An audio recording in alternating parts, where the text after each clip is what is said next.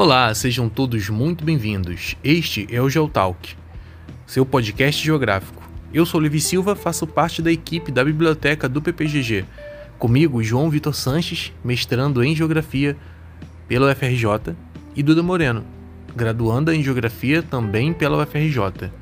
Hoje, dia 16 de abril de 2021, e o nosso tema é a discussão sobre o cenário atual de insegurança alimentar e famélica no Brasil.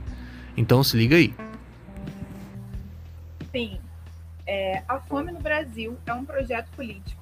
E essa foi uma das conclusões do Josué de Castro quando ele escreveu seu livro Geografia da Fome em 1946.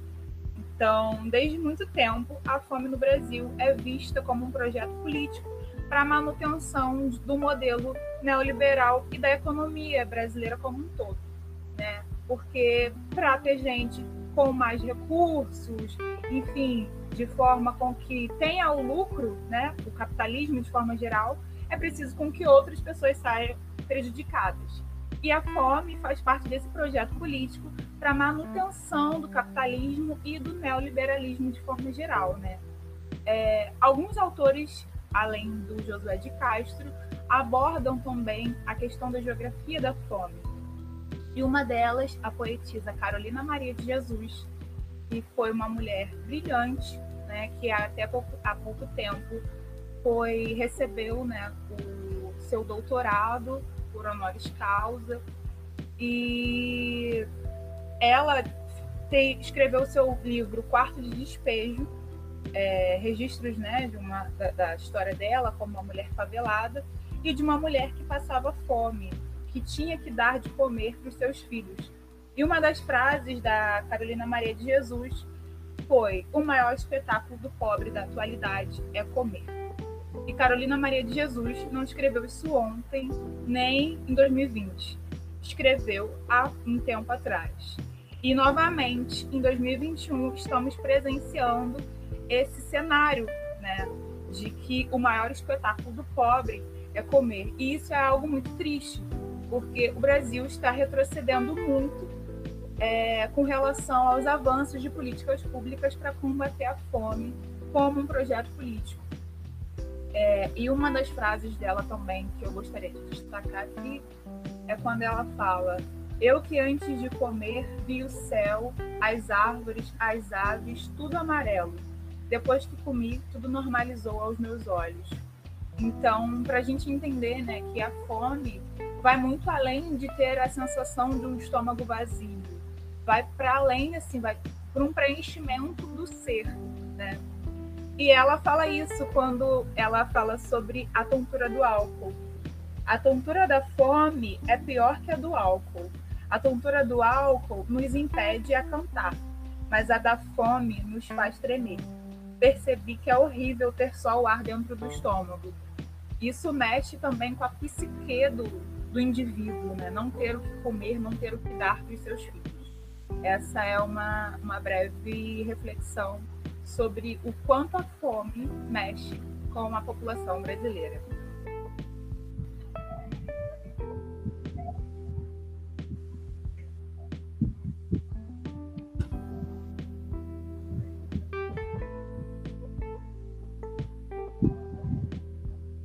Perfeito. Uhum. Sim.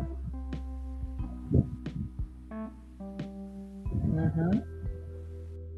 É, a, a, a, introdução da Duda foi muito feliz, né? Porque deixa muito claro que a fome era um projeto político gestado, no caso do Brasil, historicamente. Mas isso eu vou comentar em uma outra oportunidade sobre como a própria história né, nos leva a entender que a fome ela é tão estrutural quanto a desigualdade nesse país. Mas para a gente poder compreender primeiro o que, que é fome, o que, que é pobreza, o que, que é miséria, o que, que é desnutrição, é necessário que a gente entenda a conceituação desses termos, né? Primeiro de tudo, o que é a pobreza? A pobreza é a privação material, seja ela financeira, seja ela habitacional, seja ela é, é, social, a respeito de algum bem que uma pessoa não consegue consumir ou não consegue alcançar, né? A pobreza não necessariamente é sinônimo de fome ou é sinônimo de desnutrição. É importante também ressaltar isso, de que não são palavras similares, são condições diferentes com situações diferentes, né? A fome, de forma bastante rápida e bastante resumida, é a situação de privação de alimento por um tempo constante e permanente de um determinado grupo ou indivíduo, né? E a desnutrição ela está muito mais ligada a essa falta de nutrientes até então na alimentação básica do cidadão. Embora sejam palavras que aparentemente possam parecer muito próximas e até mesmo sejam usadas como sinônimos, é importante haver é, essa reiteração de que elas são palavras completamente diferentes e que a presença de uma não necessariamente vai invocar a presença ou a realidade da outra, né? Diante disso, a gente tem ouvido muito na mídia nos últimos dias, né, quando se trata dessa questão da fome no Brasil, de uma forma bastante sensacionalista, inclusive, a, a, o termo insegurança alimentar. Né? E o termo insegurança alimentar é, na verdade, um indicador social estabelecido pela FAO, que é um dos braços da ONU responsáveis pela questão da alimentação mundial, e que, no caso do Brasil, é, é, é, adaptado pela EBIA, que é a Associação Brasileira de Insegurança Alimentar, e que determina até então quais são os níveis de insegurança alimentar que o indivíduo pode sofrer. São três níveis: a chamada insegurança alimentar leve, a chamada insegurança alimentar moderada e a chamada insegurança alimentar grave, né? A insegurança alimentar leve é quando existe uma preocupação por parte daquela família ou daquele indivíduo quanto à sua alimentação no futuro, né? Isso, se a gente for olhar o cenário atual do Brasil, uma proporção muito grande de famílias até então se preocupam se elas vão conseguir comer daqui a duas semanas, daqui a um mês ou até daqui mesmo até o final do ano. Então, esse, esse cenário de insegurança alimentar leve, infelizmente, é o que está dominando o Brasil nesse contexto pandêmico. Um outro cenário de insegurança alimentar é a insegurança alimentar moderada, que é quando justamente as famílias ou indivíduos já fazem algumas adaptações na sua rotina alimentar, justamente por conta da privação financeira ou de alimentos. Eu vou dar um exemplo para que possa ficar mais sintetizado. É quando as famílias, por exemplo, trocam produtos no supermercado por outros. Né, vocês já devem ter visto aí nessas reportagens que aparecem famílias modificando a marca de determinado produto que antes elas consumiam por outros mais baratos. Ou até mesmo tirando alguns alimentos até então da sua rotina nutricional, substituindo, sei lá, o arroz por macarrão ou vice-versa. Então, isso mostra que essa insegurança alimentar moderada também é um cenário bastante é, é, é, forte nos últimos anos no Brasil e, sobretudo, nos últimos meses. E a insegurança alimentar grave é justamente a privação total, até então, de acesso à alimentação. E essa privação total ela vem crescendo também muito nos últimos anos no Brasil, em algumas regiões específicas, como já já também nós vamos verificar. Mas é interessante notar, gente, que é para o indivíduo normal, né, um adulto, é necessário que ele tenha um consumo diário de 800 a 1.200 calorias. E é necessário que esse consumo, até então, de calorias englobe é, carboidratos, proteínas, gordura, etc, etc, etc. Obviamente que essa variação nutricional ela vai depender de fatores como a idade daquela pessoa e o gênero que aquela pessoa possui né? Mas, de maneira geral, para que uma pessoa possa se manter minimamente saudável, é necessário que ela ingira esses, esse, essas calorias nessa proporção durante um dia. E o que acontece nos últimos meses no Brasil é exatamente o inverso, né? Nós temos dois, na verdade, cenários, né? O cenário da privação total de alimentos ou de parte expressiva deles de um lado, e do outro lado, nós temos até então uma rotina de má alimentação por parte do brasileiro não apenas por uma questão de escolha pessoal, mas por uma questão também de imposição econômico-financeira. Se come mal porque não tem condições até então de pagar por uma alimentação mais adequada, né? E é interessante notar que essa questão da, da, da, desse cenário atual em que nós estamos vivendo, ele vem no momento de, de bastante crise né, política, econômica e social, e no momento que o Brasil havia conseguido um feito muito significativo, que foi sair do mapa da fome. Né, a gente costuma ouvir falar nos meios de comunicação, mapa da fome, mas o que, que é o mapa da fome? O mapa da fome é um indicador social estabelecido pela ONU, né, que estabelece países até então que têm como principal problema estrutural a questão da insegurança alimentar ou da fome, né? Países que têm 0,5% da sua população em situação de insegurança alimentar ou fome, eles passam a constar no mapa da fome, né? Para vocês terem uma ideia, alguns exemplos de países que fazem parte do mapa da fome é o México, o Afeganistão, Tonga, né, que é uma, o, o, não muito conhecido da, da, da, da, grande comunidade, é grande parte dos países africanos, todos eles até então fazem parte do mapa da fome. Durante muitos anos, o Brasil também esteve presente no mapa da fome e só conseguiu sair dessa condição no ano de 2014. Historicamente falando, 2014 foi ontem. Então foi uma, uma saída bastante recente e por isso mesmo bastante instável Existia essa preocupação de que a qualquer momento o Brasil pudesse voltar ao mapa da fome. E essa preocupação começou a ser concretizada dois anos após, em 2016, quando o Brasil começa a viver esse cenário de distopia econômica, social e política, com, uma cri com crises sucessivas que abalaram até então a estrutura brasileira.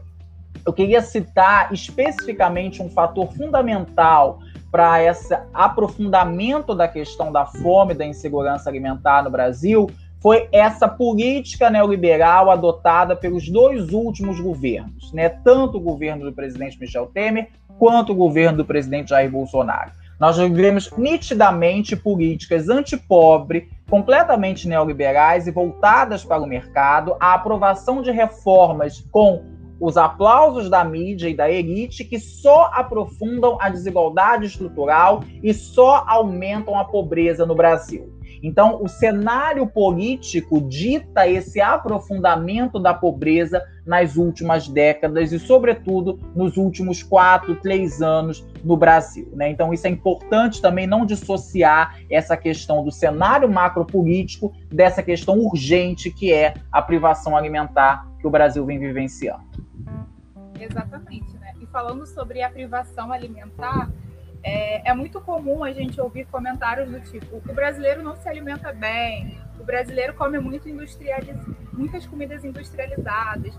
E aí a gente passa a perceber que é, esse tipo de alimentação também é induzida, né? É o que é oferecido pelas mídias, é, a, o próprio fast food, né? Que é comida rápida, que, que, é, pra, que, que é dado para o brasileiro de forma muito rápida, né? Esses alimentos que não são saudáveis. E aí a gente entende também que esses alimentos, essa forma de se alimentar, é uma forma também para manutenção desse modelo social econômico, né? E principalmente a gente consegue perceber esses reflexos na, nos dados estatísticos sobre a saúde dos brasileiros, né? Onde a maior parte está com acima ou muito próximo do sobrepeso, muitas pessoas com hipertensão, diabetes, enfim. E a gente percebe que essas doenças, né, são relacionadas também à forma de se alimentar e que quando a gente para para pensar é algo totalmente geográfico e político. Então, é, essa questão da, da, espacialidade da fome, né, isso é importante a gente geografizar esse tema, não tenha dúvida, é, ela não se apresenta de uma forma homogênea por todo o território nacional. Isso não é algo de hoje, isso é historicamente falando. Né? A fome ela se concentra nos maiores bolsões isolados de desigualdade e historicamente é, é, é não alinhados ao projeto de modelo de desenvolvimento econômico do Brasil. Né? Então, nitidamente, o norte e o nordeste do Brasil são as áreas que historicamente mais sofrem com a questão da fome no país.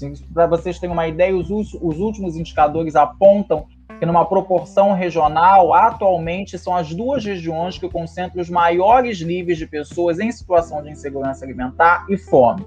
Enquanto as regiões centro-oeste, sul e, sobretudo, o sudeste são as regiões que têm uma posição mais tranquila, vamos dizer assim, em termos de insegurança alimentar e também na questão da ausência de alimentação. Então isso demonstra que essa espacialidade da fome ela repercute um padrão territorial e espacial de desigualdade que existe no Brasil desde o período da ocupação e da invasão portuguesa a esse território. né? E, e, e, a fome, isso é importantíssimo, ela tem que ser visto com o seu lastro histórico. A fome, ela é uma construção histórica. Se a gente for pegar desde o início do período de colonização do Brasil, passando pelos períodos até então republicano, monárquico, a própria escravidão e todos esses seus mais de 200 anos de existência, a marca disso tudo é a presença da fome, né? Em alguns momentos isso vai ter um pouco de declínio e alguns outros momentos vai ter um aumento mais significativo, mas o padrão histórico do Brasil é a presença da fome. E eu queria citar, se me permite, alguns momentos históricos que são importantes para a gente poder compreender isso, sobretudo na história recente. Né, alguns indicadores e pesquisas apontam que no final da década de 60 e início da década de 70, que culmina com um processo conhecido como milagre econômico, né, marcado pelo crescimento da economia ilusório do Brasil e por uma série de investimentos estatais, etc., os níveis de fome aparentemente decaíram muito, mas ao mesmo tempo a desigualdade social aumentou consideravelmente. Quando a gente pega a década de 80 e a década de 90, a chamada década perdida da economia brasileira, esses índices de desigualdade, pobreza e fome vão aumentar consideravelmente, sobretudo na região nordeste do Brasil. Vai ser justamente esse período que vai ser marcado pelas grandes secas e por uma exposição midiática absurda da questão da fome. Eu queria ressaltar um episódio que particularmente marca muito, que é de uma reportagem do Jornal do Brasil na década de 80, que para mim é a sintetização do que é o processo famélico no Brasil, que é um sertanejo segurando um, um lagarto, né, que eles chamam popularmente de punaré, no interior do Nordeste, que seria o alimento dele e da família dele no almoço. Né? Então, isso demonstra claramente que, que, que, que, a fome é uma questão histórica que está diretamente enraizado a diferentes momentos e processos políticos do Brasil. Né? Poderia citar várias imagens como, como ilustração, a imagem da família comendo feto no, no no, no lixão em Pernambuco, é, as pessoas comendo rato, etc, etc, etc. São imagens fortes, impactantes, sensacionalistas, mas mostram, nesse caso, como a, a história ajuda a explicar essa presença da fome. E a partir da década de 90, sobretudo a partir da segunda metade da década de 90, a gente consegue perceber é, é, uma mudança no próprio tratamento da questão da fome da insegurança alimentar no Brasil, sobretudo por conta da adoção de políticas públicas durante o mandato do Fernando Henrique Cardoso, muito influenciado pela socióloga Ruth Cardoso a existência de programas de transferência de renda, os chamados Bolsa, né, Bolsa Escola, Bolsa Gás, é, é, enfim, ajudaram nesse caso a dirimir as desigualdades sociais e estruturais e focalizaram nessa questão específica da fome.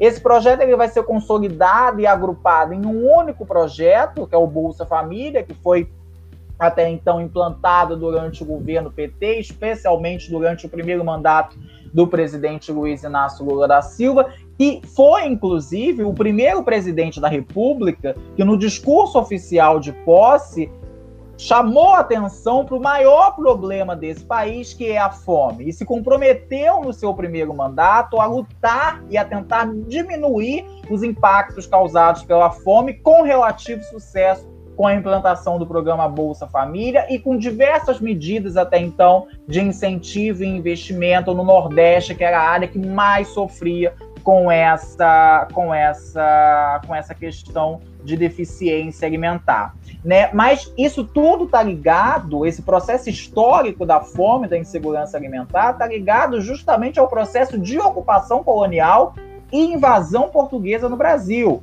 Porque nós somos um país agrário, né, em que seria até mesmo ilógico nós até então termos desabastecimento de nutrientes básicos, mas isso acontece por conta da nossa política é, é, econômica, que é uma política econômica agrária exportadora que privilegia o mercado externo em detrimento do mercado interno. Então é o Brasil que alimenta o mundo e deixa na pobreza, penumbra, miséria e fome os seus próprios compatriotas. É uma coisa assustadora. Né? Nós vemos a quantidade de commodities né, soja, arroz, etc, etc, café que o Brasil exporta para a União Europeia, China, etc, e outros grandes mercados, internamente existem pessoas que não têm acesso a esses produtos no seu dia a dia. Então, isso mostra mais uma vez, ressaltando o que a Duda disse no início, que é um projeto político e econômico. Né? A fome ela não é a ausência do alimento. Em nenhum momento ela pode ser classificada ou entendida como a ausência do alimento, mas ela pode ser entendida como a má distribuição orientada desse alimento. No caso específico do Brasil, privilegiando o mercado externo em detrimento do crescimento econômico e deixando massas e massas e massas à beira da fome, historicamente falando. Exatamente, né? E falar sobre a fome é também falar sobre a distribuição de terras, sobre a questão agrária no Brasil. Né? É, no final da década de 90, em 1996, foi criado o PRONAF, que é um Programa Nacional de Fortalecimento da Agricultura Familiar, é, para incentivar e fortalecer os agricultores familiares que produzem os alimentos primários, como arroz, feijão, é, esses alimentos que fazem com que esses produtores alimentar, é, esses produtores familiares consigam produzir seus próprios alimentos para manutenção das suas próprias famílias, né? E aí a gente percebe também que esses produtores, é, na parte de divisão de terras, eles pegaram, ficaram, né? Foi dado, foi mal distribuído a parte pior da terra. Então a gente observa também a fome da terra, porque quando teve essa distribuição, a maior parte desses produtores desses produtores familiares é, estão localizados no semiárido brasileiro, ou seja, na, especificamente na região do Brasil onde mais falta recursos hídricos. Então, além, ah, tudo bem, teve uma distribuição, mas foi uma distribuição sem ser é, igualitária, né? Colocando os produtores familiares para uma região onde a ausência hídrica é muito forte.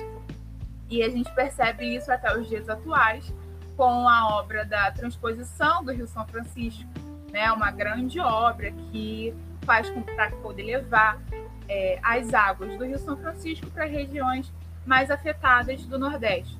E aí a gente percebe que a maior parte de, dessa obra que leva as águas do Rio São Francisco para a região Nordeste a maior parte das grandes fazendas de, de alimentos, ou seja, ainda assim a gente percebe que mesmo com é, alguns projetos que vão favorecer a região mais é, mais afetada pela fome no Brasil, a gente percebe uma má distribuição, ou seja, ainda assim os fazendeiros que têm completa relação com o processo de ocupação brasileira, né, europeia e portuguesa, com que eles ficaram com as grandes fazendas de café, enfim, das commodities que são produzidas no Brasil, de cana, é, ainda assim são favorecidas até hoje, né? Bom, e quem tem fome tem pressa. Esse foi um slogan que está sendo utilizado durante o período da pandemia, onde muitas pessoas ficaram sem acesso a, a sua forma de trabalho, né? Ou seja, os trabalhadores que, que são autônomos perderam a sua fonte de renda e, consequentemente, é, ficaram à beira da insegurança alimentar. E o slogan Quem tem fome tem pressa veio para adotar medidas de, de facilitação, ou seja, de ajuda mesmo das redes de solidariedade para distribuição de cestas básicas, alimentos, inclusive até alguns sopões, sopa, né, distribuição de sopas e alimentos para os moradores de rua do, de todo o país. E a gente observou que foi uma campanha muito forte realizada pela, através das redes sociais, é, a maior forma de comunicação atual, né, durante esse período da pandemia, onde muitas pessoas fizeram essa campanha e participaram. Logo no início da pandemia, no começo de 2020, é, os grupos sociais, organizações, ONGs, estavam com um fôlego muito maior para poder ajudar essas pessoas que estão com maior vulnerabilidade social. É, enquanto que agora, a, a, com a permanência da pandemia, ainda em 2021, E atualmente, em 2021, a gente percebe que estamos no pior cenário da pandemia, com mais de 4 mil mortes por dia no Brasil. Essas organizações sociais não têm mais o mesmo fôlego, não têm mais o recurso para poder ajudar. Ou seja, mais pessoas estão passando fome atualmente no Brasil. Né? E isso é muito complicado, porque a gente percebe não só uma, não que eles estejam desmobilizados, não é isso. É que o cansaço que tem atravessado a todas as pessoas que estão passando por essa pandemia, principalmente as pessoas brasileiras que estão órfãos de um governo que não adota nenhum tipo de medida para combate efetivo da pandemia, está é, tá sendo muito mais prejudicial, né? Isso, eu só queria fazer um comentário a respeito disso que a, que a Duda falar, comentou João. agora. Isso. É, o, o Quem Tem Fome Tem Pressa, na verdade, ele se tornou um lema histórico e ele é resultado de uma ação que foi realizada no ano de 1994 pelo sociólogo Betinho, que é a Ação da Cidadania contra a Fome, que foi uma das primeiras grandes ações até então da sociedade civil contra a, a, a, questão da fome no Brasil. Né? Ele meio que imortalizou esse, esse lema, que inclusive virou música e etc., e atentou a essa questão da necessidade de uma mobilização social para lutar contra essa questão da fome, que durante esse contexto, inclusive o filho do, do, do, Betinho, que deu continuidade a esse projeto até os dias de hoje, né, o Natal Sem Fome, etc., ele deu uma, uma entrevista algumas semanas atrás dizendo que em 27 anos de projeto ele nunca tinha visto uma situação tão alarmante quanto essa da fome no país né, em que nós e ele usou uma alusão que eu acho interessantíssima de que nós temos dois vírus, né, o vírus da Covid-19 e o vírus da desnutrição e da fome nesse país. Então, uma coisa realmente assustadora. Eu só queria pontuar antes da Duda continuar e finalizar é, que assim como tudo que acontece, a fome ela e a insegurança alimentar, ela é atenuada por fatores diversos, né? E geralmente fatores que atuam no processo de interseccionalidade. Então, dependendo do seu gênero, dependendo da sua cor, dependendo do local onde você resida dentro da cidade, a fome ela pode ser uma ameaça maior para você ou não. Né? E vários levantamentos vêm apontando que mulheres negras moradoras da periferia ou das favelas são as mais acometidas pela fome e pela insegurança alimentar. São elas até então que muitas das vezes deixam de se alimentar para poder alimentar os seus familiares. Então isso mostra mais ou menos que a fome ela tem várias nuances, a fome ela tem vários indicadores que só aprofundam essa situação e tornam ela racializada, generificada. E também, para é, é, levantar essa discussão e já caminhando para finalizar, essa questão do auxílio emergencial, né? Porque a fome não explodiu em 2020 como agora nos primeiros quatro meses de 2021? Porque o auxílio emergencial ainda é um colchão de proteção social que, ao fim e ao cabo, garantia essa ilusão de que as pessoas estavam protegidas pelo Estado, né? Mas com o fim do auxílio emergencial e depois com essa parada é, é genocida por parte do Estado brasileiro e essa retomada tímida, para não dizer absurda, né, com uma proteção muito menor e com um valor muito menor, a situação só tende a piorar. É louvável que essas iniciativas sociais aconteçam, a ação da cidadania, muitas das vezes igrejas, pastorais, grupos sociais mobilizados. É louvável que isso aconteça. Mas também é fundamental que haja uma mobilização social de pressione o Estado, que é o único ator que nessa conjuntura pode dirimir a questão da fome. É, é, eu sempre costumo dizer que é aquela velha história, né? No Natal as pessoas ficam muito caridosas e resolvem ajudar ONGs e resolvem ajudar pessoas é, é, que passam necessidade, pessoas em situação de rua, mas é a típica caridade pequeno burguesa. Eu faço essa caridade porque eu tenho medo do inferno, o padre, o pastor, o rabino, o babalorixá, enfim, pediu para eu fazer esse ato de caridade. É uma caridade que não está preocupada com a justiça social e esse é o momento, né, de nós nos atentarmos mais para a justiça social, para a mobilização da justiça social e justamente para pressionar o Estado, que é o único ator que de fato pode dirimir essas grandes desigualdades estruturais na, na, na alimentação brasileira. Exatamente, né? E a, e a distribuição, né, a caridade sem justiça social é mera forma de você diminuir sua culpa e elevar seu ego. É, amaciar o alter ego. Né? Amaciar né? o ego de que você está fazendo alguma coisa pela população, né?